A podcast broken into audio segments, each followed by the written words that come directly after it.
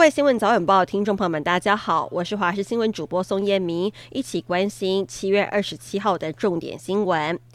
关心台风最新动态，气象局指出，杜苏芮暴风圈已经接触台湾南端陆地，全台有雨。暴风圈在今天白天将逐渐进入南部、东半部跟恒春半岛的降雨还会持续。华东地区发出了超大豪雨警戒。目前，屏东的西大武山累积的雨量已经逾千毫米。气象专家彭启明表示，杜苏芮结构呈现不对称的状况，移动行径宛如喝醉酒般的呼西忽北前进。而气象本专指出，杜苏芮目前进入组织重整阶段，南台湾风雨到了下午傍晚，风雨会更加的增强，中南部要到明天中午才能够完全脱离台风环流影响。而杜苏芮台风没有直扑台湾而来，真的很幸运，因为它在昨天的凌晨从菲律宾的卡加延省登陆，在当地部分地区造成了土石流灾情，强风大雨让当地一些城市路面淹水，大树被吹倒，甚至有建筑物屋顶被掀开。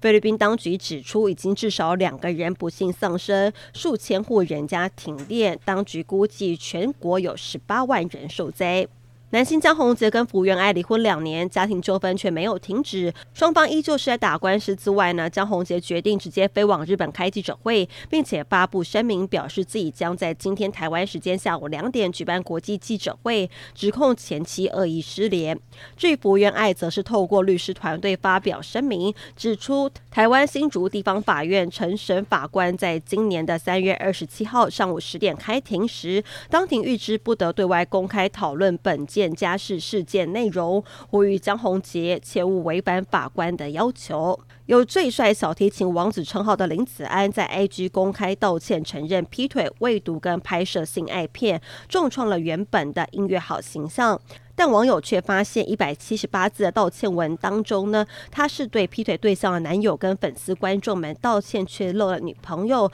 让网友傻眼，表示你怎么没有跟女友道歉呢？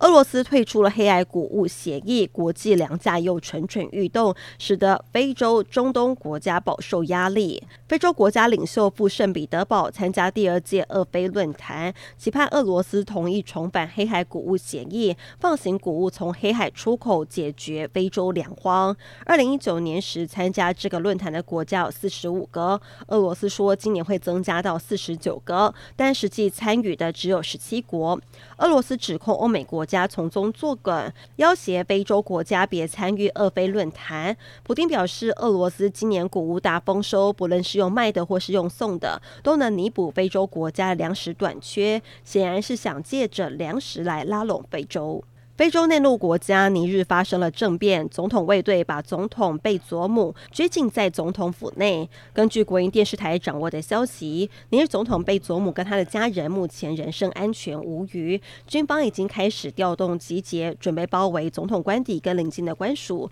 并对发动政变的卫队施压，要求放人。同时接管了电视台，全天只播放音乐跟电影，没有新闻。民众虽然是在国会外示威，要求释放总统，但街头还算平静，邻近国家也介入调停，希望争端双方不要兵戎相见。目前美国已经表态不会致尼日撤侨。